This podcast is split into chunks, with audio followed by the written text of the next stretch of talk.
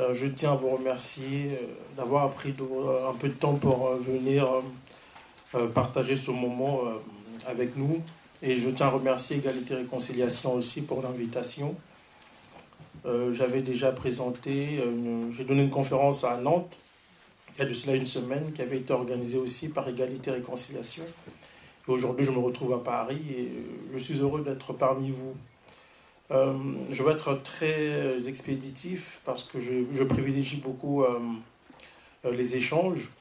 Et aussi, vous allez m'excuser parce que parfois, mon français est un peu anglicisé. Hein. J'ai été contaminé par le, le virus nord-américain. Donc, voilà. Objectif Kadhafi, c'est le résultat de, en tout cas ce livre-là, c'est le résultat de quatre ans d'enquête. Quatre ans d'enquête j'ai dû sillonner euh, des pays africains, euh, l'Europe, l'Amérique du Nord, j'y vis. J'ai discuté avec plusieurs témoins directs de la crise libyenne, mais aussi des diplomates à la retraite. J'ai eu des discussions, par exemple, avec l'ancien secrétaire général des Nations Unies, M. Boutros Boutros Ghali, qui était aussi quand même, qui connaissait assez bien le dossier libyen, notamment euh, le dossier Lockerbie. Euh, pourquoi ce livre-là? C'est une aventure qui a commencé vraiment par hasard. J'étais en Afrique du Sud pour euh, discuter de la région des Grands Lacs, parce qu'à l'époque, je travaillais sur ce dossier-là. Et pendant la discussion, le diplomate avec lequel je discutais, qui était très proche de l'actuel président sud-africain Jacob Zuma, me parlera de la Libye. En fait, durant nos échanges, la Libye va s'inviter dans nos échanges. À l'époque, il y avait un rapport de l'organisation Human Rights qui venait de sortir sur euh, l'assassinat de Kadhafi. Donc, on nous expliquait que Kadhafi avait été assassiné euh, par des rebelles libyens euh, très nerveux.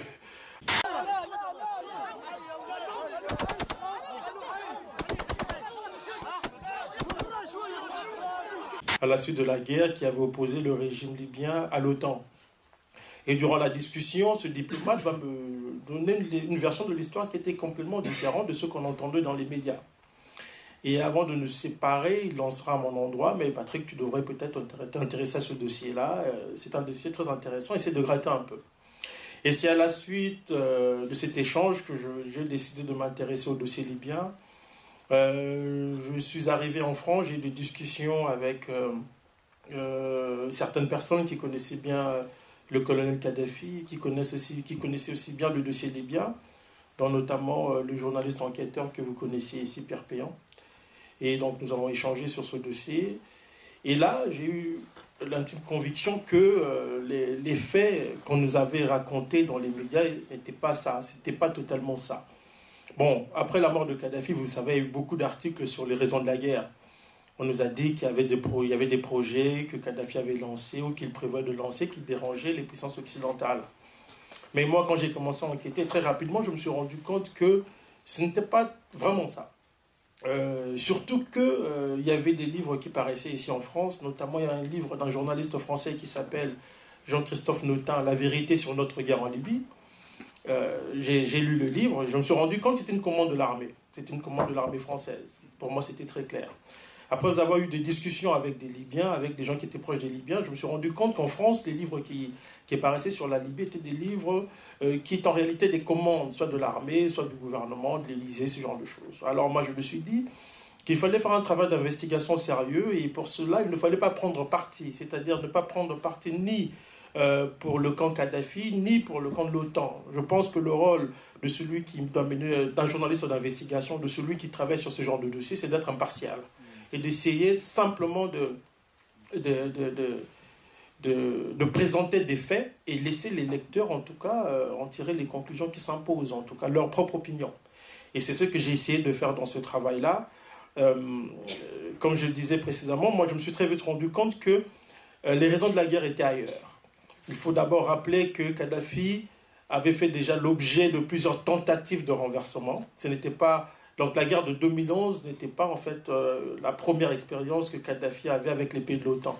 Il y avait des tentatives, euh, il y avait des tentatives de putsch euh, préparées par les services secrets français, américains, israéliens et tout ça. Et donc pour moi, moi, je voulais comprendre simplement pourquoi la, guerre de 2011, pourquoi cette guerre-là?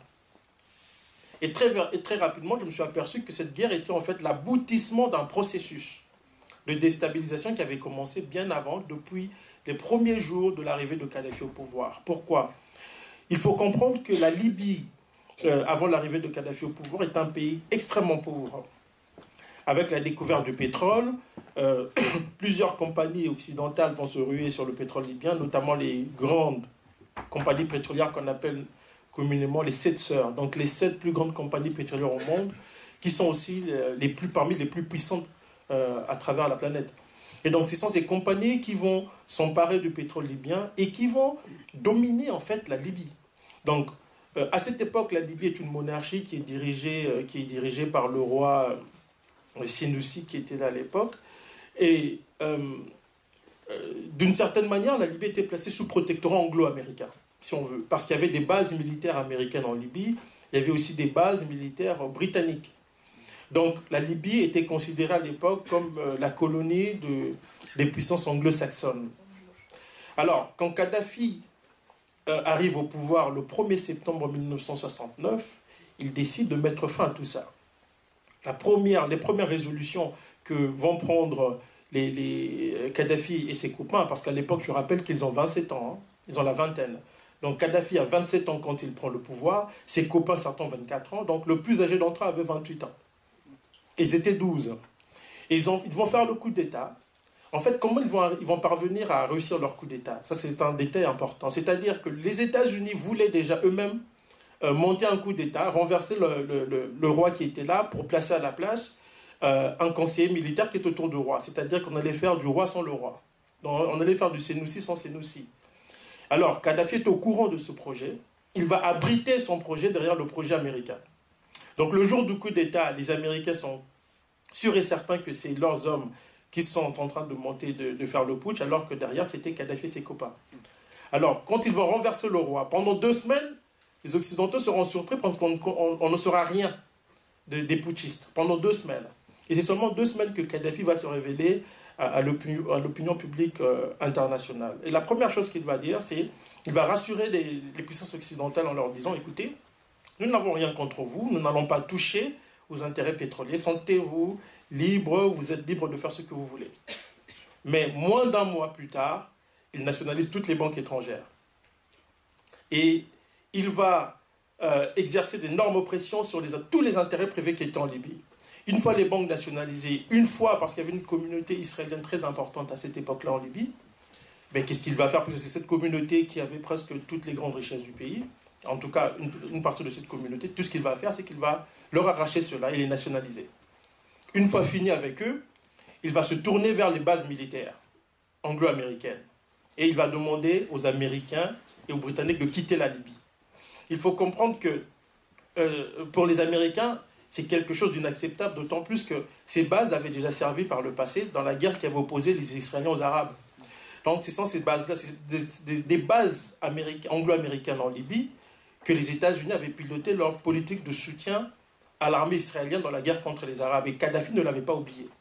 Et c'est d'ailleurs l'une des raisons qui va pousser Kadhafi et ses copains à accélérer euh, le processus de coup d'État. C'était la guerre euh, israélo-arabe.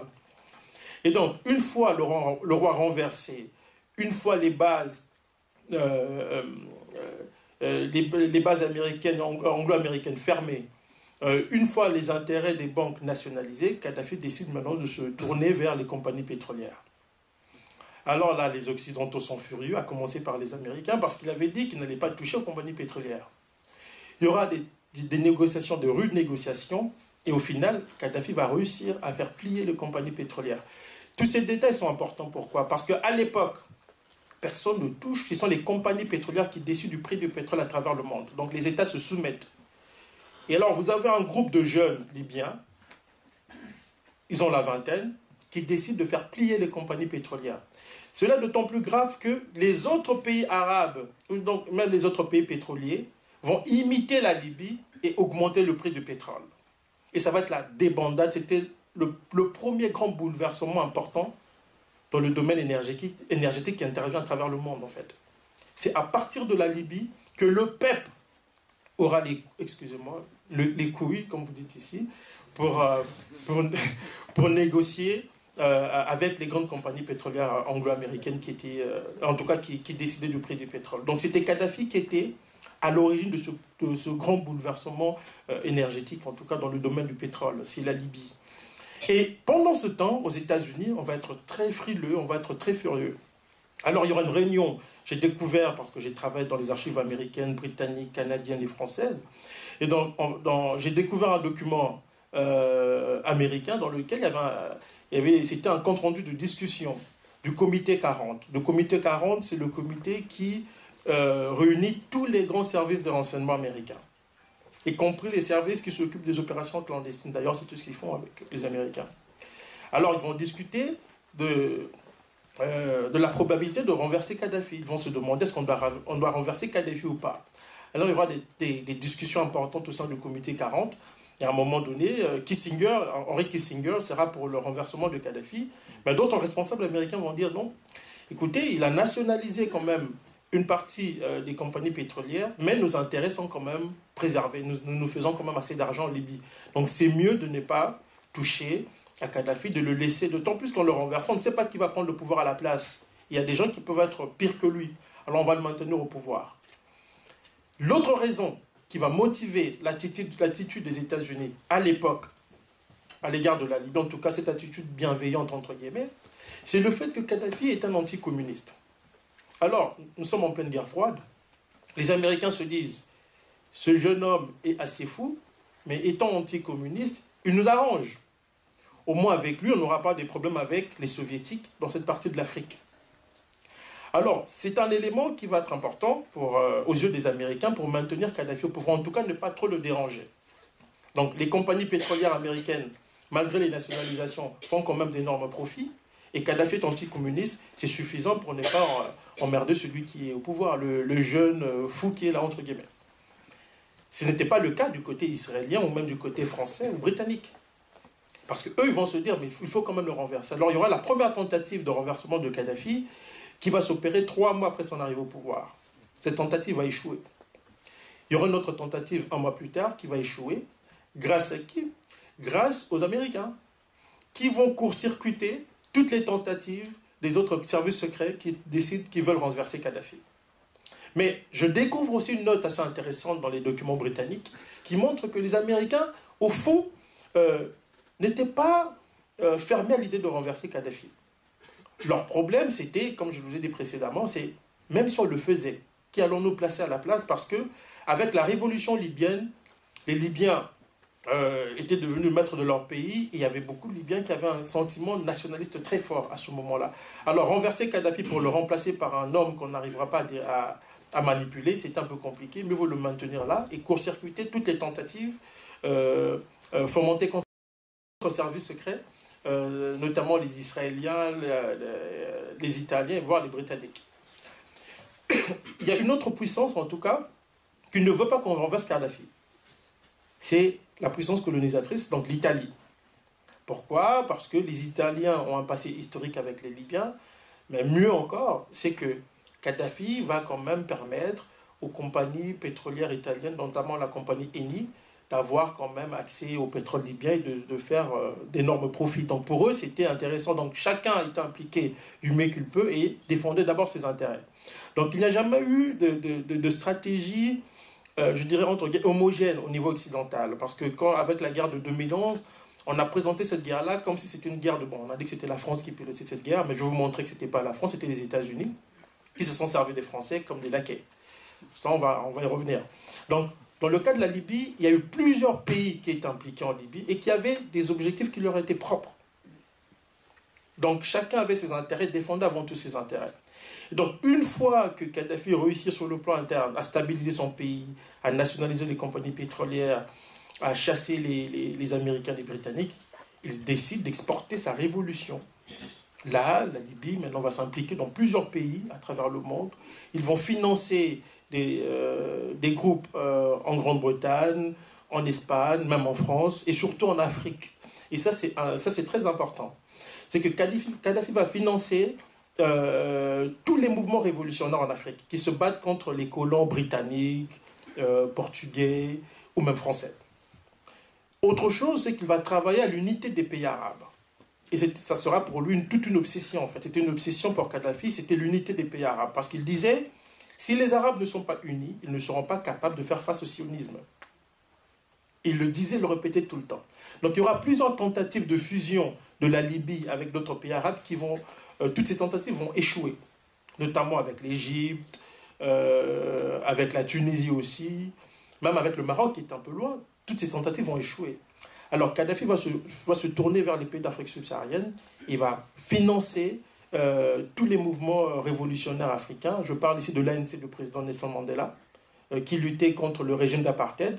C'est Kadhafi, Kadhafi va soutenir la cause de l'ANC en Afrique du Sud, au point qu'il interdit, il, décidera même de couper, de, couper toute relation avec les pays qui soutiennent l'État, euh, le gouvernement d'apartheid qui était dans ce pays. Il va soutenir euh, les révolutionnaires qui se battent au Zimbabwe contre la minorité blanche qui est dominée comme en Afrique du Sud. Au Mozambique, dans tous ces pays, Kadhafi va apporter son soutien à tous ces dirigeants. Et ce n'est d'ailleurs pas pour rien que lorsque Mandela, le président Mandela sort de prison, le premier dirigeant qu'il va voir, c'est le colonel Kadhafi. Et tous ces éléments sont importants et permettent de comprendre en fait l'hostilité de l'Occident envers Kadhafi. C'est-à-dire que il ne se contente pas seulement de mener la révolution chez lui, mais il l'exporte dans des zones d'influence occidentale.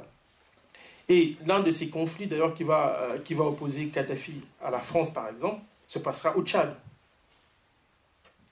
Au Tchad, le Tchad est une ancienne colonie française, c'est un pays dominé par des intérêts français. Kadhafi profite de la crise intérieure au Tchad pour s'immiscer et faire pression pour qu'on chasse, euh, euh, pour amoindrir l'influence française dans ce pays. Mais un autre pays que Kadhafi combat au même moment, c'est Israël. Il est tellement obsédé par la cause palestinienne que pour lui, partout se trouvent les Israéliens, il faut mener un combat là-bas. Et c'est Kadhafi qui va au début des années, euh, à partir des années 73, Kadhafi va fortement militer pour casser l'influence israélienne en Afrique subsaharienne. Ce détail est important pourquoi? Et ça permettra d'ailleurs de comprendre pourquoi il s'investit beaucoup au Tchad. Parce qu'au Tchad, à ce moment-là, non seulement il y a les Français, mais c'est le pays qui renferme, où l'on retrouve le plus grand nombre d'experts militaires israéliens en Afrique. C'est au Tchad. Autre élément, c'est que dans d'autres pays africains où il y a des intérêts israéliens, Kadhafi milite. Au point qu'à la fin des années 74, il va réussir à moindre complètement, à anesthésier complètement les intérêts israéliens en Afrique. Donc à, la fin des années 74, presque tous les pays d'Afrique subsaharienne vont rompre leurs relations diplomatiques avec Israël et se rapprocher des Palestiniens, de l'OLP. Et ce sera grâce, à, en, en grande partie en tout cas, grâce à la Libye de Kadhafi. Et cela ne lui sera pas pardonné ni par les Américains qui font semblant d'être ses amis, ni les Israéliens qui sont très furieux de voir la Libye s'investir partout où, ils sont euh, implantés, mais aussi la France, parce que Giscard arrive au pouvoir, il voit Kadhafi s'amuser dans des zones d'influence française. Et Giscard va être le premier chef d'État occidental ouvertement à s'attaquer à Kadhafi. Alors les services secrets français vont s'organiser pour le renverser. Mais là encore, les Américains vont intervenir pour court-circuiter la manœuvre française. Et donc, pourquoi? Parce qu'à ce moment-là, les Américains, comme je vous ai dit précédemment, préfèrent dealer avec un Kadhafi qui est anticommuniste, qu'on peut, avec lui, on sait où on va avec les communistes, que le laisser, euh, que le renversant, ne sachant pas qu'est-ce qu'on va mettre à la place. Donc la première guerre secrète ouverte, guerre secrète qu'elle est secrète, mais ouverte, je veux dire, parce que Giscard ne va pas, ne va pas se le cacher, ce sera contre la France de Giscard il y aura trois opérations clandestines montées avec les Égyptiens. Pourquoi avec les Égyptiens? Parce qu'à ce moment-là, il y a une rupture des relations diplomatiques entre Kadhafi et Sadat. Sadat va se rapprocher des Israéliens et des Américains grâce aux accords de Camp David. Kadhafi, furieux, va être très furieux, va décider de rompre ses relations avec l'Égypte. Et à ce moment-là, de part et d'autre, on va fomenter des complots pour renverser le voisin. Et la France va profiter de, de, l'antagonisme entre la, entre la Libye et euh, le, le, pardon, entre euh, c'est quel pays que je viens de citer là? Entre, entre, la Libye, excusez-moi, entre la Libye et l'Égypte, pour s'impliquer, essayer de renverser Kadhafi. Et les Américains vont encore une fois intervenir, vont dire non, vont dire à, à Hosni Moubarak, qui est à l'époque le patron des services secrets égyptiens, ils vont lui dire bon, écoute, laisse tomber ce truc-là, ça n'en vaut pas la peine. Et Giscard va, même, va, va s'en plaindre. Euh, il y a un détail important qu'il faut euh, préciser ici, dans la politique états-unienne envers la Libye. C'est qu'il y a eu trois, je dirais qu'il y a trois euh, périodes dans la, période, la stratégie américaine contre la Libye de Kadhafi. La première période, c'est de 69 à 73. C'est-à-dire que quand Kadhafi arrive au pouvoir jusqu'en 73, les Américains sont confiants. Ils se disent que nous allons peut-être réussir à, à, le mettre de notre côté. De 73 à 80, c'est la suspicion. On se dit, bon, ce gars n'est pas contrôlable, ça ne sert à rien. Mais à partir de 80, c'est l'arrivée de Ronald Reagan au pouvoir aux États-Unis.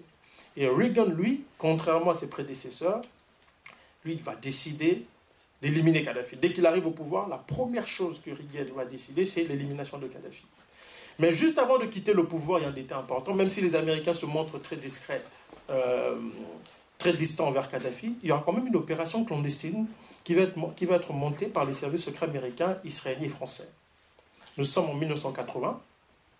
Il y a un avion de ligne italien qui traverse la Méditerranée avec 77 personnes à bord, et pouf, l'avion disparaît des radars. Bon, on essaie de voir qu'est-ce qui s'est passé. Au final, dans les médias, on annonce que c'est un accident.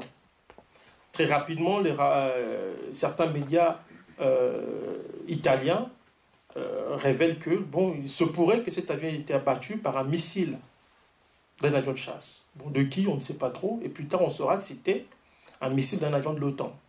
La France ou des États-Unis, on ne sait pas trop. Mais le fait est que ce jour-là, c'était l'avion de Kadhafi qui devait être abattu. Alors, les, pays de l'OTAN étaient convaincus que l'avion qu'ils avaient aperçu à ce moment au-dessus de la Méditerranée, euh, aux environs de l'île de Stika en Italie, c'était bien l'avion de Kadhafi. Ils ont tiré sur l'avion alors qu'il s'agissait d'un avion de ligne italien. Kadhafi avait simplement décidé de changer d'itinéraire. Pourquoi? Parce que un membre des services secrets italiens l'avait appelé, lui avait dit écoute, nous prévoyons de t'abattre ce soir, donc tu changes d'itinéraire. Donc il va changer d'itinéraire. Et donc le temps était positionné, prépositionné euh, dans les environs. Et quand ils ont vu l'avion de ligne, c'était la nuit. Donc ils ont tiré sans bien regarder. C'était, ce n'était pas Kadhafi, mais c'était euh, des pauvres passagers euh, européens qui étaient dans cet avion italien. Et ça, c'était sous Jimmy Carter en passant. Donc cela montre que la guerre secrète avait déjà commencé. Mais le titre secrète. Juste une parenthèse, euh, je pense que de mon point de vue, il y a eu beaucoup d'opérations contre Kadhafi que je n'ai pu euh, euh, relever dans le livre parce que bon, vous voyez déjà que le livre, c'est 620 pages. Donc 40, 40 pages de documents en annexe, c'est-à-dire des documents classifiés, déclassifiés de l'Élysée, des services secrets français, pardon, américains, britanniques, voire même canadiens. Je n'ai pas la prétention, je, tiens à le dire ici, de tout connaître sur le sujet, mais je crois avoir euh, compris l'essentiel et livré l'objet de ma réflexion. Raison pour laquelle je ne pourrais pas parler de toutes les opérations parce que de mon point de vue, j'en ai eu beaucoup. Mais je veux juste euh, aborder quelques-unes de ces opérations-là. Donc voilà, euh, c'est cet attentat contre l'avion. Pendant près de 20 ans, on essaiera de savoir qu'est-ce qui s'est véritablement passé. Tous les témoins de cette affaire-là, je parle des gens qui étaient devant les radars, les écrans radars ce jour-là, les pilotes des avions italiens, les officiers de l'armée italienne, les gens qui étaient à l'aéroport militaire italien qui, supervisaient en fait l'opération dans, une base de l'OTAN en Italie en tout cas, qui supervisait en tout cas euh, cette opération ce jour-là. Toutes les personnes impliquées dans cette affaire vont disparaître de, de, de, façon très curieuse.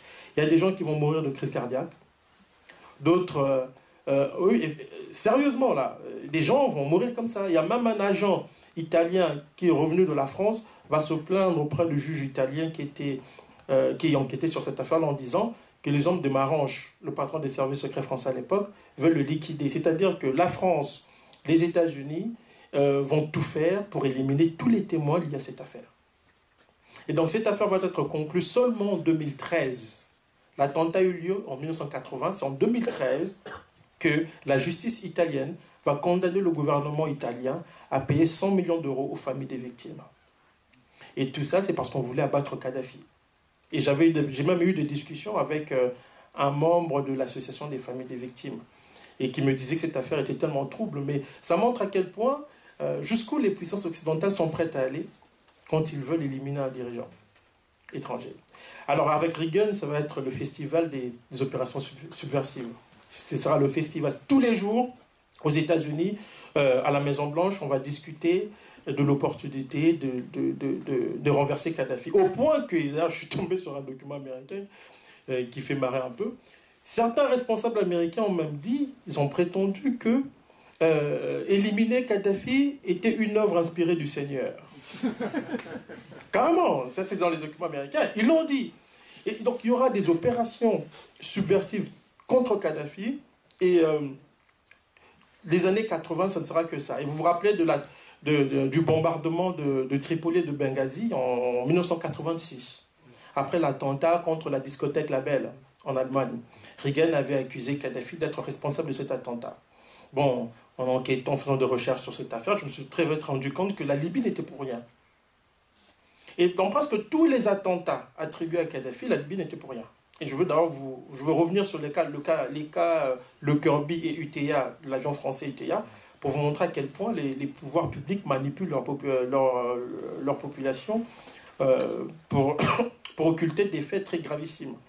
Donc pour ce qui est de l'attentat contre la discothèque La Belle, on sait aujourd'hui euh, qu'elle avait été planifiée par des gens qui étaient liés au service secret américain-israélien, au Mossad.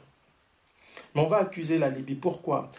Parce que les Américains vont prétendre qu'ils ont intercepté euh, des communications libyennes se vantant d'avoir perpétré l'attentat. Mais on sait aujourd'hui, grâce à un colonel du Mossad, que euh, ces communications émanaient en réalité des antennes, ou je sais pas d'une antenne du Mossad installée au cœur de Tripoli par des commandos israéliens.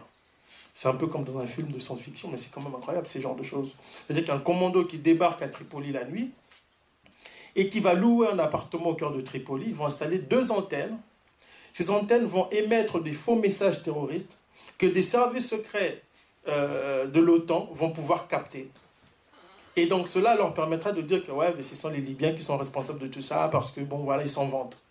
Mais la France et l'Espagne se méfieront quand même de ces messages, parce qu'ils vont dire c'est quand même curieux, ces Libyens se vantent d'avoir commis des attentats, les, les lignes ne sont pas sécurisées. Et fait bizarre, les Libyens tiennent le même langage que les Israéliens. Alors les Français, quand les Américains vont leur demander d'aller bombarder Tripoli, euh, Chirac et euh, euh, Mitterrand diront non les Espagnols aussi diront, vont refuser. Donc c'est seulement Margaret Thatcher qui va accepter. Alors on va bombarder Tripoli, et ce bombardement ne visait pas les camps militaires, mais il visait Kadhafi. Parce que quand Reagan appelle Jacques Chirac la veille des bombardements, il lui dit, j'ai besoin que vous autorisiez nos avions à survoler l'espace aérien français parce que nous devons assassiner Kadhafi. Ce sont ces mots. Et donc, euh, les Français vont dire non, donc il y aura, ils vont faire tout un détour pour bombarder euh, la Libye. Près de, en 30 minutes, je crois, ils vont lancer près de 60 tonnes de bombes. Mais Kadhafi s'en sortira, sa famille sera touchée. On dit aussi que sa, fille adoptive va mourir d'ailleurs à la suite de ces attentats. Mais Reagan ne va pas s'arrêter là. Il va s'inviter lui aussi dans le conflit tchadien, puisque le conflit tchadien continue là. Kadhafi est toujours impliqué au Tchad. Mitterrand ne veut pas renverser Kadhafi parce que comme il y a un détail important, c'est que quand Mitterrand, arrive au pouvoir, Pierre Marion, qui est le patron des services secrets français, va le voir et lui dit, bon voilà, euh, Giscard et Marinche avaient donné le feu vert, qu'est-ce qu'on doit faire? C'est-à-dire le feu vert, c'est éliminer Kadhafi. Et Mitterrand dira, non, on ne va pas le faire parce que cela ne fait pas partie de ma philosophie. Donc, ce sera un peu compliqué pour les Américains ils seront seuls, en fait, avec les Israéliens, à s'impliquer contre Kadhafi. Mitterrand était frileux à s'opposer à Kadhafi ouvertement. Mais les services secrets français vont de temps à autre tenter euh, des petites opérations comme ça. Et au Tchad, les Américains, eux, vont là, comme les Libyens. Pourquoi? Parce que Reagan veut utiliser le conflit tchadien pour casser euh, la politique libyenne au Tchad et, à la longue, renverser Kadhafi. Mais au Tchad, les Français seront réticents. Pourquoi? Parce que le Tchad c'est quand même le précaré français. Et Mitterrand voyait d'un mauvais œil l'implication américaine parce qu'il savait très bien qu'à la longue, les Américains risquent d'occuper leur, leur, euh, leur zone d'influence. Donc, vous aurez au Tchad les Américains qui combattent les Libyens, les Libyens qui sont en train de se tirer les chignons avec les Français, et les Français qui se méfient, des Américains qui sont impliqués au Tchad. Tout en leur disant, vous pouvez quand même un peu châtier Kadhafi. Et donc, quand Reagan demande à, Mitterrand de bombarder euh, les, troupes libyennes au Tchad, Mitterrand s'y oppose à plusieurs reprises. Ce qui n'empêchera pas les Américains de fournir des armes aux rebelles qui avaient pris le pouvoir au Tchad, M. Issa Abri, qui va devenir l'homme de la CIA dans cette région-là. Et cette guerre, cette guerre secrète va se poursuivre jusqu'en 1988 avec les attentats de Lockerbie et du théâtre. Les attentats que vous avez vus, qu'on a, présentés comme des attentats terroristes qu'on a attribués à la Libye, euh, font partie, en fait, la condamnation de la Libye dans cette affaire fait partie de la guerre secrète que mènent les États-Unis et d'autres puissances occidentales contre la Libye. Pourquoi? C'est que quand je m'intéresse à ces dossiers, je me rends rapidement compte que les Libyens ne sont pour rien. D'ailleurs, dans le cas de Lockerbie, on en parlait déjà dans les médias. Mais les preuves, alors je tombe sur un document de service secret américain, de, la DIA, qui est les renseignements militaires, et ce qui me frappe dans ce document, c'est qu'il date de 1991. Parce qu'à l'époque, je tiens à rappeler, il y a deux attentats, hein, deux attentats aériens. L'attentat de Lockerbie a lieu en 88, et dix mois plus tard, il y a un attentat contre un avion de ligne français avec 170 personnes à bord. Dans les deux cas, la justice, euh, américaine va condamner, va, en tout cas les Américains, les Anglo-Américains vont accuser les Libyens, et la justice française va accuser Kadhafi. Mais dans les deux cas, je montre euh, preuve à l'appui que les Libyens n'étaient pour rien. Et je reviens sur toutes ces enquêtes-là parce que c'est intéressant de voir à quel point parfois la justice peut, peut être instrumentalisée euh, pour arriver à des résultats bidons. Donc, dans le cas de Lockerbie, je me rends compte dans le document américain que Kadhafi n'y est pour rien. Et les Américains prennent même soin de désigner les responsables de, de, de cet attentat de Lockerbie. C'était le FPLG palestinien qui sous-traitait l'opération pour le compte de l'Iran. Pourquoi l'Iran? Parce que quelques mois auparavant, les Américains, un navire de guerre américain avait détruit, avait fait exploser un avion de ligne iranien avec 200 personnes à bord. Alors les Iraniens avaient décidé de punir les responsables de cette, euh, de cette explosion qui étaient les Américains. Et tout le monde savait que les Iraniens préparaient des attentats contre des intérêts américains, en tout cas contre des avions américains. Tout le monde le savait. Donc deux jours après l'attentat de Lockerbie, en tout cas c'est ce que dit le document américain que je reproduis dans le livre, les Iraniens vont payer 10 millions de dollars au FPLG, qui était dirigé à l'époque par Mahmoud Jibrel, un combattant palestinien. Deux jours plus tard. Donc, c'est-à-dire que deux ans après les attentats de Lockerbie, on savait qui était responsable de cet attentat. Mais chose étrange, c'est la Libye qui sera accusée. Alors, ça c'est pour Lockerbie. Pour ce qui est de l'attentat contre l'avion d'UTA, de la compagnie française UTA, là aussi, je découvre rapidement, il y avait déjà un travail qui avait été fait par le journaliste Pierre Purin à l'époque, mais moi j'ai j'ai scruté l'enquête de Payan qui était très sérieuse à l'époque, pardon, déjà, et j'ai décidé de poursuivre l'enquête avec les nouveaux éléments qu'on a. La première chose qui me frappe, c'est que je me rends compte que les enquêteurs français avait déjà clairement établi que les Libyens n'étaient pour rien. Alors pourquoi est-ce qu'on accuse la Libye à l'époque? Je pose la question à un proche du président Mitterrand, qui était son directeur de cabinet, M. Ménage. Il me dit, mais bon, euh, les Américains étaient derrière tout ça, bon, ils nous ont poussé à le faire. Ah oui, oui, oui. Et je tombe sur un document de l'Élysée dans lequel il est clairement établi que au plus haut niveau du pouvoir français, on savait très bien que les Libyens n'étaient pour rien. Monsieur Ménage me le dira clairement que France, ma position est comme celle de François Mitterrand. Nous avons toujours cru, nous avons toujours pensé que les Libyens n'étaient pour rien. Je reproduis euh, l'un des documents dans le livre aussi. Et chose curieuse dans, cette affaire, vous savez pourquoi est-ce qu'on accuse la Libye? Parce que celui qui s'occupe de l'enquête de Le est aussi celui que le juge français, Jean-Luc Bruguière, va appeler à la rescousse pour s'occuper de l'enquête française, mettant de côté les enquêteurs français qui disaient autre chose. C'est-à-dire que les enquêtes sur Lockerbie et sur UTA ont été menées par le même escroc, un agent du FBI, M. Tom Thurman, qui avait déjà été condamné pour falsification de preuves dans une autre affaire aux États-Unis. Et le juge français, Jean-Luc Bruguière, le juge antiterroriste français que vous connaissez, je crois, Jean-Luc Bruguière, qui, était qui, qui a enquêté sur cette affaire, va occulter les conclusions des enquêteurs français dans cette affaire. Vous vous rendez compte, un juge français qui enquête sur une affaire concernant des intérêts français, sur un avion français et sur des victimes françaises, décide d'occulter les conclusions d'enquête produites par des experts français pour privilégier des conclusions d'enquête menées par des Américains qui sont spécialisés dans l'arnaque.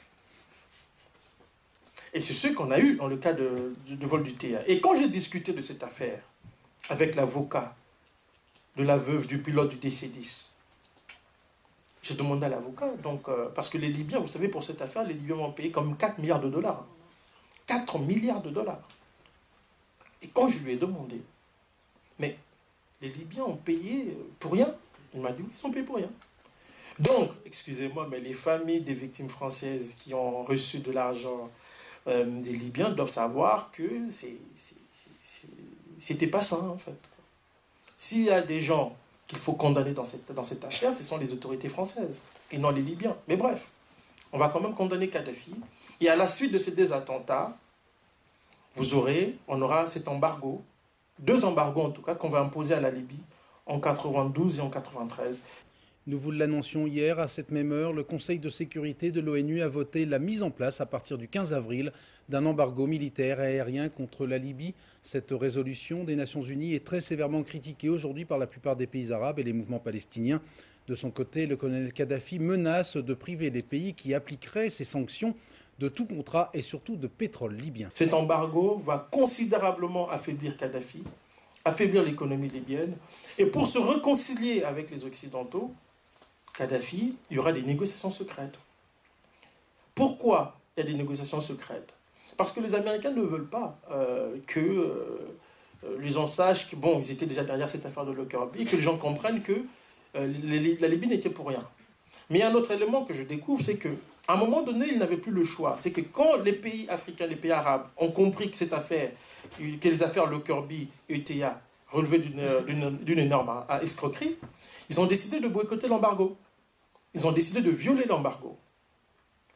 Alors, en même temps, les compagnies pétrolières euh, européennes qui lorgnaient le pétrole libyen se sont dit, bon, ben, se sont dit, ben non, nous aussi, on, ne peut pas, on ne va pas laisser passer le, gâteau libyen à cause de ces embargos qui ne valent rien. Donc il fallait négocier avec Kadhafi. alors, pour faire bonne figure, il fallait que la Libye reconnaisse sa responsabilité dans les attentats de Lockerbie du TIA, puisque c'est lui qu'on a accusé, c'est à cause de ces attentats qu'il y a embargo. Alors les Libyens vont accepter de payer pour des attentats qu'ils n'ont pas commis, en précisant une chose que les médias ne vont pas relever. Ils diront, nous avons acheté la paix, nous avons acheté la paix, ces crimes-là, nous n'en sommes pas responsables. Petit détail non sans importance que j'ai omis de vous relever dans le cas de l'attentat de Lockerbie, c'est que le poseur de bombes, après l'attentat, vivait aux États-Unis. Ouais. C'est-à-dire que l'attentat, le poseur de bombes est un agent double des services secrets américains. Bon, c'est un autre détail, ça montre à quel point ce monde est, est assez cynique. Le monsieur doit être en vie jusqu'à aujourd'hui, je crois. Et bon, c'était juste une parenthèse. Et donc, la Libye négocie avec les Occidentaux, c'est le retour euh, sur la scène internationale et tous les dirigeants occidentaux se rendent, euh, sous vont se rendre sous l'attente du colonel pour signer des contrats parce que le pétrole libyen est un pétrole qui est très convoité. Et euh, vous avez des pays comme la Chine qui sont là, des pays comme la Russie qui sont là. Alors mieux vaut se ruer le premier sur le pétrole libyen avant que les, en tout cas les concurrents ne, ne fassent même pas sur ce pétrole. C'est pour cette raison que vous allez voir vers la fin des années 90 début des années 2000, tous les grands responsables politiques, les grands marchands d'armes, les, les hommes d'affaires occidentaux se en Libye. On va signer des contrats avec Kadhafi. Kadhafi est redevenu euh, le gentil bonhomme, le bon dirigeant qu'on aime, c'est-à-dire le bon, comme disait euh, Michel Collomb, un bon arabe, c'est celui qui s'est signé des contrats avec des compagnies pétrolières occidentales. Donc Kadhafi va redevenir un peu ce bon arabe-là, qui va signer des contrats. Mais, une fois l'embargo complètement levé, Kadhafi va retrouver ses réflexes révolutionnaires dans le temps. Une fois l'embargo, en tout cas levé totalement, il retrouve ses réflexes révolutionnaires. Alors il appelle les compagnies pétrolières américaines, ils disent, bon, vous êtes, vous nombreuses ici, vous allez signer des contrats, pas de problème. Vous allez payer 1,5 milliard pour l'attentat de Lockerbie que j'ai payé. Alors là, aux États-Unis, les gens sont, deviennent nerveux, mais c'est pas possible, ce gars n'a jamais changé.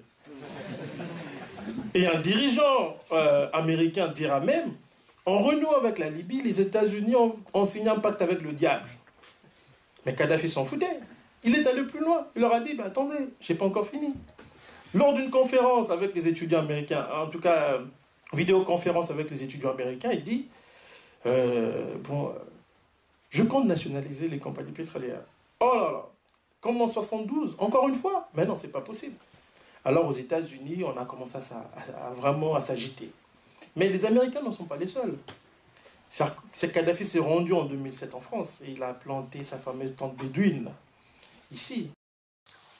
Comme pour tout chef d'État, la garde républicaine accueille Muammar Kadhafi au palais de l'Élysée. L'ancienne bête noire des Occidentaux, commanditaire d'actes terroristes, a désormais droit aux honneurs de la République. Le colonel Kadhafi a abandonné son programme nucléaire et collabore dans la lutte antiterroriste.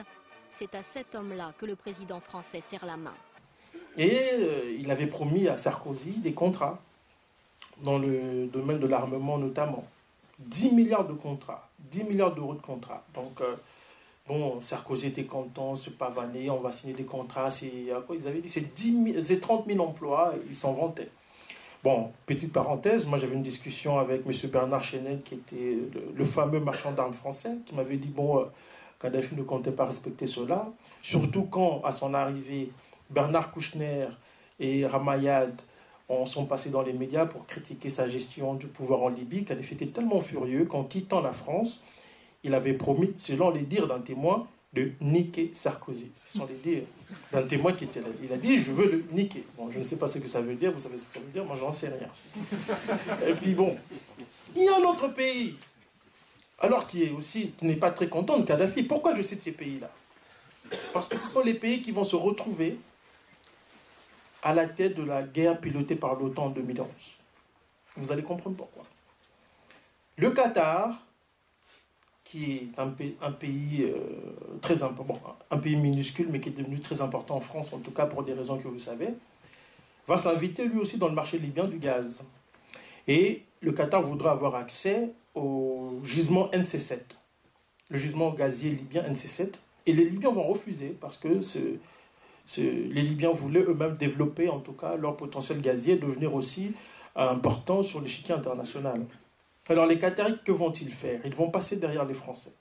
Parce qu'il paraît que depuis quelques années, les, Français couchent avec les Qataris et vice-versa. Donc euh, je ne sais pas comment ça se passe, mais on m'a dit que les, les Qataris ont tout acheté en France, ils possèdent même les politiciens français. Donc vous comprenez de quoi je parle. Et donc, les Qataris vont passer derrière les Français pour avoir accès au marché libyen. Et quand les Libyens vont s'en apercevoir, ils seront très furieux et ils vont couper les négociations avec la compagnie Total, la compagnie française qui négocie avec eux. Alors les Qataris seront furieux que les Libyens leur refusent l'accès à leur gaz. Sarkozy sera furieux parce que Kadhafi a décidé de le... Comme vous savez, les Américains sont furieux. Pourquoi? Parce que Kadhafi n'a jamais changé non seulement il menace de nationaliser le pétrole, euh, les compagnies pétrolières américaines qui sont revenues en Libye, il leur demande de payer 1,5 milliard de dollars aux victimes de Lockerbie. Mieux, il refuse d'américaniser l'économie libyenne. Parce qu'en renouant avec l'Occident, les Américains avaient demandé à Kadhafi d'ouvrir son économie aux compagnies étrangères, d'américaniser son économie, c'est-à-dire d'instaurer un système capitaliste comme on en voit aujourd'hui en Occident. Et Kadhafi, dans un premier temps, va dire oui, il n'y a pas de problème. Il va nommer un premier ministre qui a passé son temps aux États-Unis, qui a évolué aux États-Unis. Et la Libye va mettre en place euh, des structures dirigées par des Libyens qui ont évolué aux États-Unis. Pourquoi je donne ces détails? Parce que ce sont ces Libyens que vous allez retrouver à la tête du Conseil national de transition, la fameuse rébellion. Ces gens ne viennent pas de nulle part. Ce sont des gens qui ont fricoté avec les Américains pendant longtemps. Et même pour certains, leur thèse doctorale portait sur la politique américaine à l'égard de la Libye. C'est quand même, c'est drôle, hein, je vous dis. Même euh, celui qui était dans le comité de droits de l'homme, libyen, avait fait une thèse sur le pétrole comme arme de guerre. Donc ça dit, ça vous montre à quel point la plupart de ces gens avaient déjà l'esprit lavé par le système américain. Ils ne sont pas arrivés là par hasard. Pour faire ce travail, c'était tout un défi parce qu'il fallait recoller les morceaux, essayer de comprendre qui a fait quoi, comprendre le rôle de chaque acteur. D'abord, connaître les acteurs et puis comprendre le rôle de chaque acteur. Donc tous ces gens que j'ai cités, tous ces pays que j'ai cités, avaient une dent contre Kadhafi. Les Américains, les Français, les Qataris. Les Britanniques, ça a toujours été assez curieux. Leur position, je ne l'ai jamais compris. En fait, ils vont jouer sur les deux... Euh, sur, euh, euh, et avec le, gouvernement libyen, avec les rebelles, mais je reviendrai là-dessus. Alors, pendant que Kadhafi fait chanter, fait baver les Occidentaux, aux États-Unis, on décide de changer les règles du jeu. On va continuer à négocier avec Kadhafi, on va travailler à préparer l'après-Kadhafi. Alors, il y aura des contacts fréquents entre certains membres du gouvernement libyen, qui étaient ouverts, eux, aux politiques libérales américaines, au sein du, du système libyen, et les États-Unis. On sait par exemple que le ministre de la Justice de Kadhafi était en, contact permanent avec, l'ambassade américaine. Que Mahmoud Jibril, qui va se retrouver à la tête du CNT, qui était lui s'occuper de la structure qui était chargée d'américaniser l'économie libyenne. Et lui, qui avait fait appel à lui, c'était le fils de Kadhafi, Saïf al-Islam, qui, qui avait aussi l'esprit libéral comme les autres. C'est d'ailleurs lui, c'est lui c'est d'ailleurs lui vers lui que les Occidentaux vont se tourner pour faire un coup d'État contre son père, en fait, pendant les bombardements. On va lui demander de faire un coup d'État contre son père, il va dire non. Raison pour laquelle les Sarkozy et puis ses amis qataris vont envoyer un commando pour l'éliminer. Et il aura la vaisseau grâce à des forces spéciales russes qui étaient présentes en Libye clandestinement. Et qui vont éliminer des agents français, vont l'exfiltrer pour le remettre aux Algériens, qui vont le remettre, euh, remettre à, une tribu euh, libyenne qui va le garder là en prison, entre guillemets. Donc c'est un peu ça l'histoire. Donc pour revenir, c'est juste une parenthèse, hein. donc pour revenir à ce que je disais, donc tous ces gens sont très nerveux, et alors survient le printemps arabe, que moi j'ai décidé de renommer le printemps américain dans le monde arabe. Parce qu'il n'y a jamais de printemps arabe, on était en hiver, donc c'est un drôle de printemps, c'est un printemps hivernal. Donc puisque c'est un printemps hivernal, je préférais appeler ça le printemps américain dans le monde arabe. Pourquoi le printemps américain dans le monde arabe? Parce que cette opération est une opération américaine. Ce qu'on appelle le printemps arabe est une opération américaine. J'explique longuement dans le livre comment tout cela a été ficelé par, les, ce qu'on appelle aux États-Unis les instituts d'exportation de la démocratie. À la sauce américaine, bien entendu. Donc, ces instituts, la NED, euh, la Freedom House, la, euh, euh, le NDI, euh, tout, euh, l'Open Society Institute du George Soros, tous ces instituts vont former les jeunes arabes qui vont se retrouver à la tête de la, de la mobilisation populaire dans les rues arabes. Mais, contrairement à ce que l'on croit, ce n'est pas la rue qui va chasser Ben Ali ou Moubarak, c'est l'armée. Quand le printemps américain dans le monde arabe commence, où se trouvent les officiers des deux pays? Au Pentagone. Ils sont au Pentagone avec, avec euh, leurs collègues américains. Quand ça s'agite dans les rues arabes, ces officiers rentrent chez eux et ce sont eux qui vont faire le coup d'État contre leurs dirigeants. Et il faut se souvenir des propos tenus par Michel Alliomarie à l'époque devant le Parlement français. Elle va dire Les Américains ont demandé à leurs collègues tunisiens de faire partir Ben Ali. Pire, ils n'ont même pas eu la décence de nous faire signe, de nous tenir au courant. Mais non, parce que les Américains ne considèrent pas les Français comme leurs alliés, c'est comme leurs vassaux. Et ça, c'est une chose qui n'est pas très bien comprise ici en France. Quand j'arrive en France, j'entends les journalistes, oh, excusez-moi, les journalistes, et des gens dire que oui, bah, la France, parce que vous savez, Les, les journalistes se sont vantés en disant que c'est la France qui avait conduit euh, la guerre contre Kadhafi. Non, ce n'était pas la France, c'est sans les États-Unis. Je vais vous donner des détails, je vais vous expliquer pourquoi. Donc, quand Ben Ali tombe, qu'est-ce qui se passe après? La contagion de la rue gagne l'Égypte. Je ne dis pas que les gens qui sont descendus dans les rues étaient tous manipulés, non. Ce sont les jeunes qui mobilisaient la foule, qui étaient eux manipulés par les Américains, parce qu'ils étaient en contact permanent avec les Américains. On le sait parce qu'il y a des documents, même les documents de financement de leur groupe. Le mouvement du 6 avril euh, euh, en Égypte était en, contact permanent avec les mouvements euh, en Tunisie. Pareil avec les Libyens. Et donc quand la contagion gagne l'Égypte, les gens descendent dans les rues, alors ça brasse, l'armée demande à Moubarak de partir. Alors, Moubarak résiste. C'est alors qu'un groupe d'officiers qui est en contact permanent avec le Pentagone, ces officiers vont aller le voir pour lui dire si vous n'abdiquez pas, nous allons nous ranger du côté des manifestants. C'est alors que Moubarak va euh, annoncer sa démission. Alors, aux États-Unis, un débat intéressant sur NBC. On pose la question à des officiers américains. Est-ce qu'il y a eu un coup d'État en Égypte? Ils disent non. On peut appeler ça pression militaire. Carrément. On peut appeler ça pression militaire. Et voilà, Moubarak tombe, Ben Ali tombe. Et c'est le tour de la Libye. Alors, chose intéressante dans le cas de la Libye, le site internet de la Freedom House annonce, avant le, début des, manifestations en Libye, Who's next Qui est le prochain En toile de fond, le visage de Kadhafi. Et deux jours plus tard, ça brasse à l'est de la Libye, en Cyrénaïque, à Benghazi notamment. Et c'est le début du printemps américain en Libye. Alors, là encore, on va nous dire que Kadhafi massacre sa propre population. C'est aujourd'hui que c'est faux. Ce qui est étonnant dans cette affaire. Et là, c'est le rôle des médias qu'il faut fustiger. Les médias vont servir de fantassin à l'OTAN. C'est-à-dire que ce sont les médias qui vont ouvrir les hostilités en annonçant partout que Kadhafi est en train de massacrer sa population. On sait aujourd'hui que c'est faux.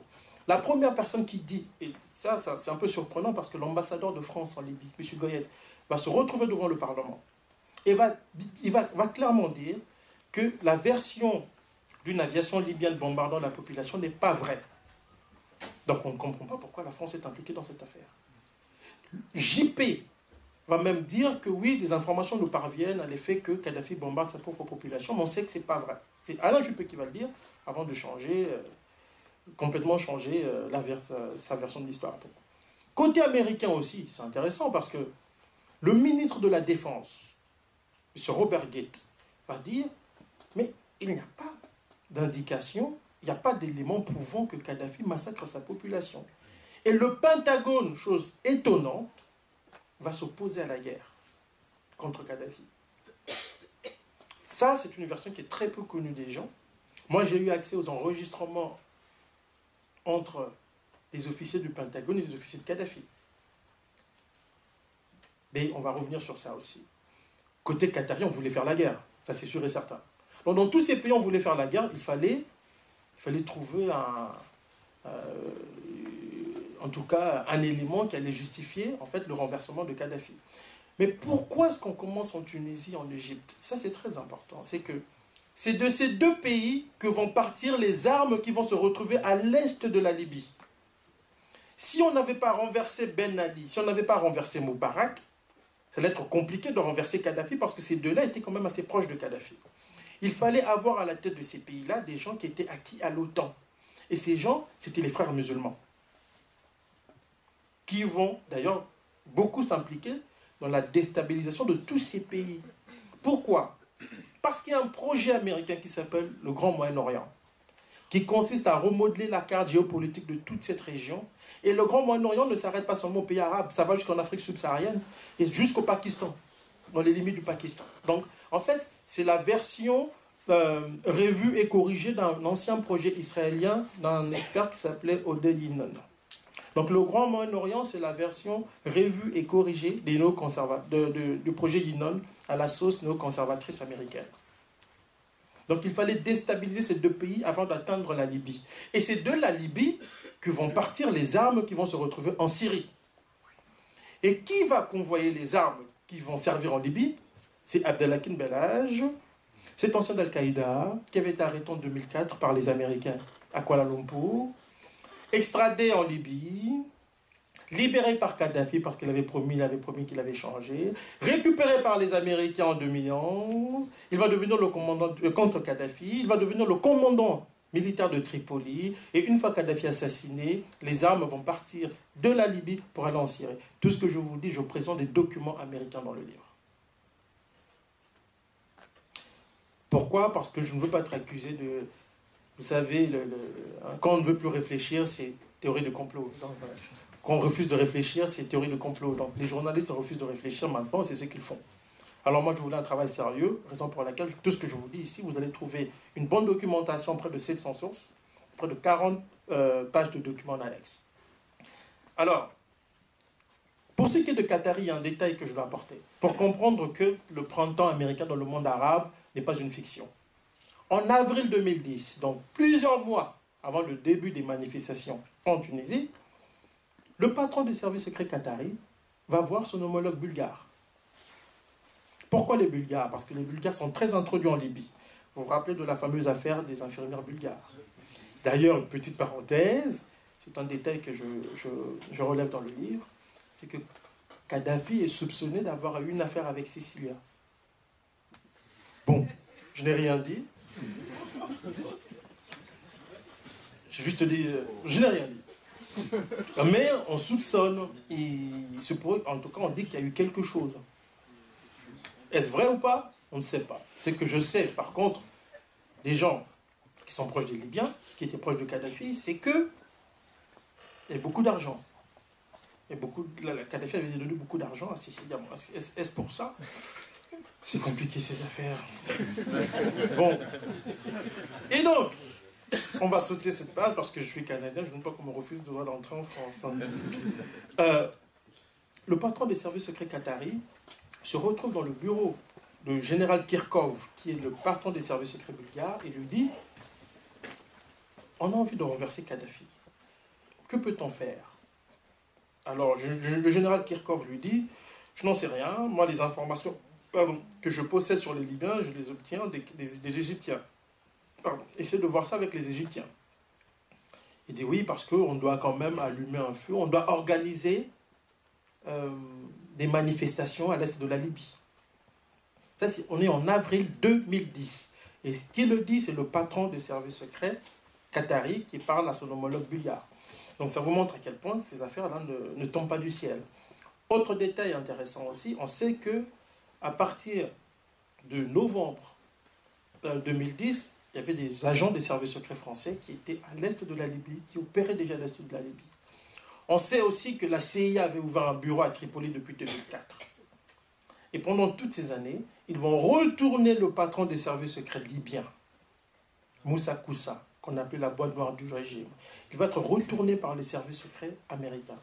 Donc, vous avez à la veille euh, du printemps américain dans le monde arabe, des gens qui opèrent déjà à l'est de la Libye. Vous avez des gens au cœur du système libyen qui ont déjà été retournés par, les Américains. Et donc, quand tout éclate, très vite, il y a des défections. On vous dit que le patron du service secret se retrouvait à Londres, euh, briefé par les services secrets britanniques, et puis envoyé au Qatar. Jusqu'à ce jour, personne ne le dérange, il vit bien là-bas. Vous avez Mahmoud Djibril qui se retrouve à la tête d'une rébellion qui, pas, qui, qui sort de nulle part. Ils sont reconnus par les Français quelques jours après. C'était en France ici, en tout cas à l'Élysée, que Sarkozy est le premier à reconnaître la rébellion comme le représentant légitime du peuple libyen. Et ça, c'est juste quelques jours après le début de, la rébellion. Et vous avez des services secrets qataris qui opèrent aussi à l'est de la Libye. Donc, en Libye aussi, le processus sera pareil. C'est-à-dire qu'il y aura un appel à manifester sur Facebook. Des gens vont se rassembler à Benghazi. Et contrairement à la version du massacre que j'ai relevé précédemment, Kadhafi ne demandera même pas à son armée de ramener l'ordre. Il va leur dire, il va dire à la police et à l'armée libyenne, ne faites rien, laissez les manifestants manifester, essayez de les calmer. Et très rapidement, on va avoir des manifestants parce que dans les médias, on nous avait dit que c'était des manifestants, euh, ce sont des civils, sans armes, des manifestants pacifiques. Étrangement, ils vont se montrer, en tout cas, experts dans le maniement des, missiles, des, lance-roquettes RPG-7. C'était des manifestants assez, euh, spéciaux. Parce qu'ils ils ont, ils vont, les armes vont sortir de nulle part, des armes de guerre. Et d'ailleurs, c'est pour ça que l'ancien directeur du service de sécurité de renseignement de la DGSE, Alain Chouet, avait dit, mais c'est quand même curieux. Les gens ne se posent même pas la question de savoir d'où sortent ces manifestants, d'où sortent toutes ces armes. ils tirent en l'air n'importe comment, donc c'est-à-dire qu'ils ont des munitions à, profusion. Ils tirent n'importe comment comme des fous, ils crient et tout ça. On ne se demande pas d'où ils viennent, on les présente dans les médias comme des manifestants pacifiques. Alors qu'il s'agit en réalité des gens infiltrés à l'est de la Libye. La plupart d'entre eux étaient liés aux frères musulmans, c'était des islamistes.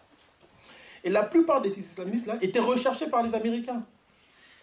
Mais quand la guerre commence en 2011, ils vont devenir les alliés de l'OTAN. Un autre petit détail, petite parenthèse, en 1996, quand, dans la guerre secrète que mènent les États-Unis, en tout cas les Occidentaux contre Kadhafi, il y a une tentative d'assassinat une tentative, une tentative d'assassinat qui va rater. Et qui va piloter cette tentative d'assassinat? C'est un agent d'Al-Qaïda payé 100 000 livres sterling par les services secrets britanniques. Je ferme la parenthèse. Donc, nous revenons maintenant sur la guerre de 2011.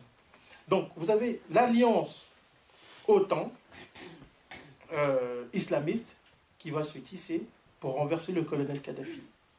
Alors, vous allez voir Sarkozy partout dans les médias, il avait mis des talons parce que je vois un peu plus grand. Donc, il, va se vanter de conduire la guerre contre Kadhafi au nom de, de la démocratie et des droits de l'homme. Mais derrière Sarkozy, il y avait les États-Unis. En réalité, la résolution française qui va être présentée au Conseil de sécurité et qui va donner lieu à, l'instauration d'une zone d'exclusion aérienne avait préalablement été rédigée par les Américains. Et c'est Hillary Clinton qui va demander qu'on inclut la fameuse clause et utiliser tous les moyens nécessaires pour protéger la population civile. C'est-à-dire, par tous les moyens nécessaires, ça ouvrait la voie à n'importe quoi. Les Français, qu'est-ce qu'ils vont faire? Gérard Haro, le représentant français de l'ONU, quand il va voir la résolution américaine, alors qu'est-ce qu'il va faire? Attendez un instant. Il va, rédiger une résolution analogue et aller dire, bon voilà, il va aller présenter en disant que ouais, mais c'est nous qui avons rédigé euh, cette résolution. Les Américains vont jouer le jeu en disant il n'y a pas de problème, nous allons euh, vous soutenir de toute façon, c'est notre guerre. Barack, pourquoi c'est une guerre américaine? Barack Obama est le premier dirigeant occidental à dire que Kadhafi doit partir. Quelques jours après, des agents, ils signent euh, une finding secret, secret finding, c'est-à-dire euh, un document secret autorisant la CIA à se déployer considérablement à l'est de la Libye, à opérer en Libye. Après résolution qui va être présentée au Conseil de sécurité sera une résolution américaine réécrite par la France pour faire le malin. Et une fois fait, les Américains vont demander aux Britanniques, aux Égyptiens et aux Tunisiens de coordonner les opérations à l'est de la Libye. Ce sont des officiers, parce que là maintenant on le sait, ce sont des officiers tunisiens et égyptiens qui vont, qui vont coordonner l'acheminement des armes euh, vers la Libye. Autre détail important, c'est-à-dire, pourquoi les Américains n'opèrent pas à visage découvert? Parce qu'ils ont. Obama est arrivé au pouvoir au nom de la paix. Il a dit qu'il était pour la fin de la guerre en Irak, pour la fin, la fin de la guerre en Afghanistan. Et donc, il ne voulait plus de nouvelles guerres. Alors qu'en réalité, il avait inauguré une doctrine qui s'appelle le leading from behind, c'est-à-dire diriger de l'arrière. Je dirige, mais je suis en arrière. Je laisse les valets et les vassaux faire ce qu'ils ont à faire pour le compte des États-Unis. Et c'est comme ça que vous allez voir, cette, guerre va être euh, montée de cette manière-là. Vous aurez les Français devant. Ils vont tirer 22 missiles le premier jour, alors que les Américains vont en tirer 119. 119 Tomahawk le premier jour de la guerre. Sur le plan des renseignements, ce sont les Américains qui vont tout coordonner. Les officiers français étaient sous le commandement de l'African Commandment, le commandement militaire américain en Afrique. Là, j'ai oublié de, relever un point important, c'est-à-dire euh, c'est que ce commandement militaire a été créé en 2007. Les Américains voulaient l'installer en Afrique. Et Kadhafi va faire pression pour que ce, commandement militaire ne soit pas installé en Afrique. Donc c'est grâce à Kadhafi que ce commandement militaire africain sera installé en Allemagne. Donc à chaque fois que les Occidentaux, les Américains en tout cas, proposaient une somme d'argent importante aux dirigeants africains pour qu'ils acceptent l'implantation d'Africom en Afrique, Kadhafi passait derrière et proposait le double. Donc on jouait au chat à la souris. Il propose 100 millions, je vous donne 200. 400, je vous donne 800. Et donc, au final, les Américains ont dû négocier directement avec Kadhafi sur l'implantation d'Africom en Afrique. Et Kadhafi va leur dire non. Et donc, quand son fils Moitassim, qui s'occupait du Conseil national de sécurité du gouvernement libyen, va se rendre à Washington, il va clairement dire à Hillary Clinton Nous ne voulons pas de base militaire américaine en Afrique.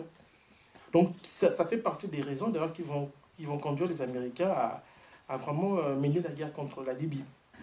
Donc voilà, euh, la guerre, comme je le disais, euh, de l'OTAN va être pilotée par l'Africom. Donc ce sont les Américains qui vont, diriger, qui vont tout diriger. Les officiers français, même les généraux français, étaient sous commandement de l'amiral Starvirdis, le grand patron de l'Alliance Atlantique, le grand patron de l'OTAN. Tous les officiers français, britanniques, tous, c'est sous son commandement.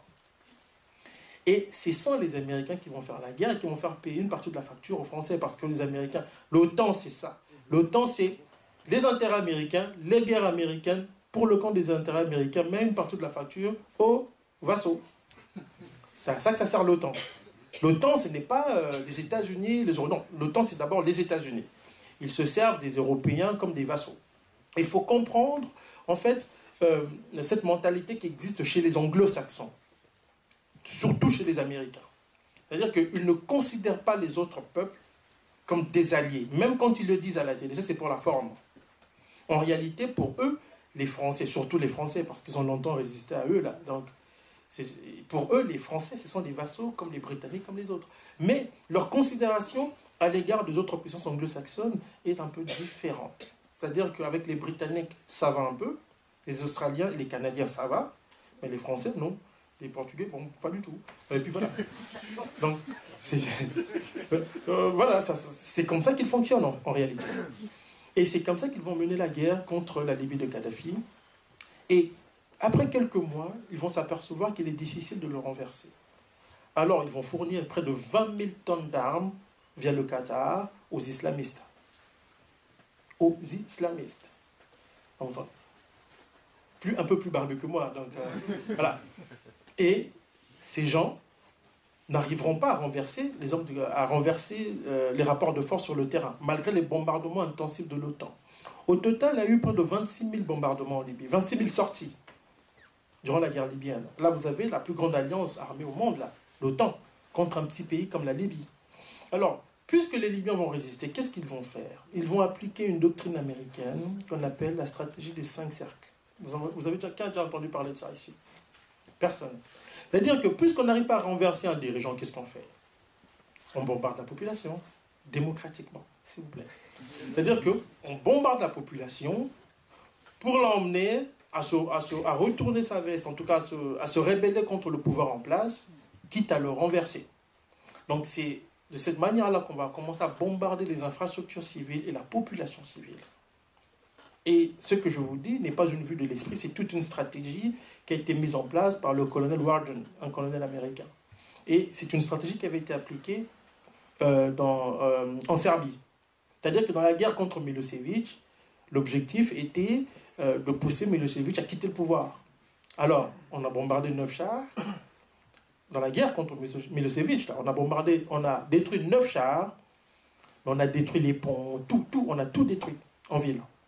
Les infrastructures civiles, on a tout détruit, même les hôpitaux. Hein. parce qu'il faut libérer les gens contre la dictature. Donc on bombarde les hôpitaux. Et donc c'est ce qu'on a fait aussi en Libye. Et cela va durer euh, sept mois. Pendant sept mois, on va bombarder tout en traquant Kadhafi. On va assassiner son fils et ses trois enfants.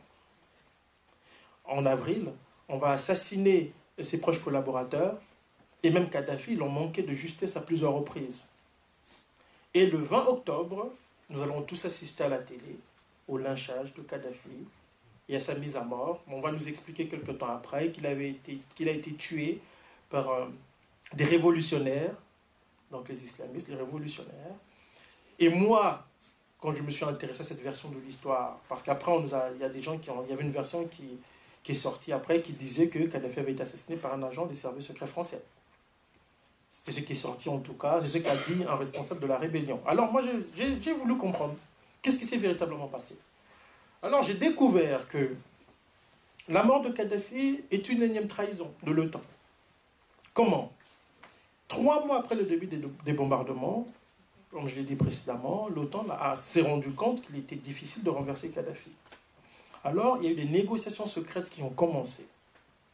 On a demandé à Kadhafi de quitter la Libye euh, contre immunité, on allait tout préserver, on allait préserver sa famille, tout ce qu'on veut. Kadhafi va dire non. Si je dois mourir, je veux mourir chez moi. Alors les négociations vont se poursuivre et à un moment, l'OTAN va accélérer euh, la prise de la capitale Tripoli. Une fois que Tripoli tombe en août, Kadhafi se replie vers le sud, vers Sirte, sa ville natale. Alors, il, il y avait aussi des combattants à Bani, c'est-à-dire il y avait des, affrontements intenses à Bani Walid. Alors l'OTAN, une fois euh, que Tripoli est tombé, Kadhafi s'est rendu compte qu'on s'approchait de la fin. Alors il va, il va accepter de quitter la Libye. L'OTAN va lui dire, écoute, écoute, il n'y a pas de problème. Nous, nous acceptons que tu quittes la Libye. Tu fais ce que tu veux. Nous allons sécuriser ta sortie. Donc vous avez le lion qui dit à l'agneau, tu sais, tu es tellement charnu que je vais t'aider à, te reposer, c'est te reposer, je vais surveiller ta maison. C'est ce qu'on a dit à Kadhafi. Et donc, qu'est-ce qui va se passer à ce moment-là? L'Afrique du Sud va se porter garante pour recevoir Kadhafi sa famille. L'Afrique du Sud. Et des mercenaires sud-africains blancs vont arriver en Libye. Ce sont eux qui vont exfiltrer la famille de Kadhafi pour l'emmener euh, vers, l'exfiltrer vers l'Algérie. Donc, euh, quelques jours après, le fils va être l'un de ses fils va être exfiltré vers le Niger. Il ne va rester en Libye que le colonel Kadhafi, son fils Moatassim et puis Saïf al-Islam. Alors, les groupes de mercenaires sont revenus pour exfiltrer Kadhafi, l'emmener au Niger et puis du Niger en Afrique, euh, vers l'Afrique du Sud. Ce jour-là, les le convoi de Kadhafi, ils avaient mis des, drapeaux blancs de la trêve parce que c'est reconnu par le droit international. Donc, quand on met euh, le drapeau blanc, vous n'avez pas, quand on brandit en tout cas le drapeau blanc, vous n'avez pas le droit de tirer euh, sur euh, ceux qui brandissent le drapeau blanc. Alors, Kadhafi s'est organisé avec ses hommes et puis avec des civils, parce qu'il y avait des civils avec lui. Donc, ils ont quitté Sirte le matin. Temps a dit, oui, moi je vous donne le feu vert, vous pouvez quitter, il n'y a pas de problème, on ne va pas vous toucher. dès qu'ils sont sortis de leur retranchement, 30 minutes plus tard, le premier drone américain est arrivé, une bombe. Et puis après, il y avait un mirage français qui va larguer deux bombes de 250 kg chaque sur le convoi. Et c'est comme ça que les rebelles vont arriver, vont sortir Kadhafi euh, du drainage, du trou il était en tout cas, vont le lyncher. Et parmi ces rebelles-là, on sait maintenant, je sais de sources dignes de foi, qu'il y avait des membres des services secrets français, mais aussi américains, qui s'étaient déguisés en rebelles et qui étaient là. Et le canard enchaîné avait même révélé, une semaine après l'assassinat de Kadhafi, une affaire assez troublante. C'est-à-dire la veille de son assassinat, parce que ça, ce sont des détails importants. Deux jours avant l'assassinat de, de Kadhafi, Hillary Clinton arrive à Tripoli et il dit à ses amis barbus, ne vous inquiétez pas, nous allons la voir et vous n'aurez plus peur. Le lendemain, le, un colonel du Pentagone appelle son homologue français à la DGSE et lui dit, bon voilà, nous savons où se trouve Kadhafi.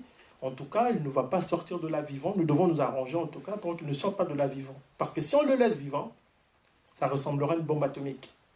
Avec tout ce qui sait comme secret d'État, il risque de tout balancer. Avec Kadhafi, on ne sait jamais. Donc, euh, ça, ça allait être très embarrassant pour les dirigeants occidentaux qui ont fricoté avec lui. Donc la décision de l'assassiner émanait des puissances occidentales, ce n'était pas des rebelles. Et tantôt, juste une parenthèse rapide, je vous avais dit que le Pentagone n'était pas impliqué dans la guerre. Ne voulait pas de la guerre, même si elle a été obligée de piloter la guerre. Pourquoi? Parce que quand la guerre commence, les, officiers américains étaient au courant qu'il n'y avait rien, il n'y a pas de massacre. Alors qu'est-ce qu'ils vont faire? Ils vont envoyer un émissaire rencontrer les hommes de Kadhafi. Il y aura des négociations entre les militaires libyens et américains pour trouver un moyen de mettre fin à la guerre. Lorsqu'il l'apprend, lorsqu'elle l'apprend, Hillary Clinton décide de court-circuiter cette démarche-là et de pousser à la guerre. Donc c'est Hillary Clinton et un groupe de conseillers femmes autour d'Obama qui vont pousser à la guerre contre Kadhafi. Et c'est d'ailleurs pour rien qu'on le voit qu'on la voit d'ailleurs sourire euh, quand, quand on lui montre les images de Kadhafi assassiné. Elle dit We came, we saw, he died. We came, we saw, he died. C'était ça. C'était cette femme-là. Donc si elle était passée, je ne sais pas ce qu'elle s'est passé après, mais c'était, en tout cas, c'est l'une des personnes qui a influencé la guerre de l'OTAN contre la Libye. Et pour moi, ce travail était important. Pourquoi? Parce qu'on avait dit beaucoup de choses sur Kadhafi, tant du côté africain que du côté des pays de l'OTAN. Bon, il fallait restituer les faits. Je n'ai pas la prétention de tout savoir, je ne crois pas avoir tout compris. Mais je pense avoir livré l'essentiel sur cette affaire, euh, sur cette guerre de l'OTAN contre la Libye. J'ai voulu inscrire le conflit dans une perspective historique. Parce qu'avec les anglo-saxons, les anglo-saxons sont très différents des, Français ou même des autres euh, Européens.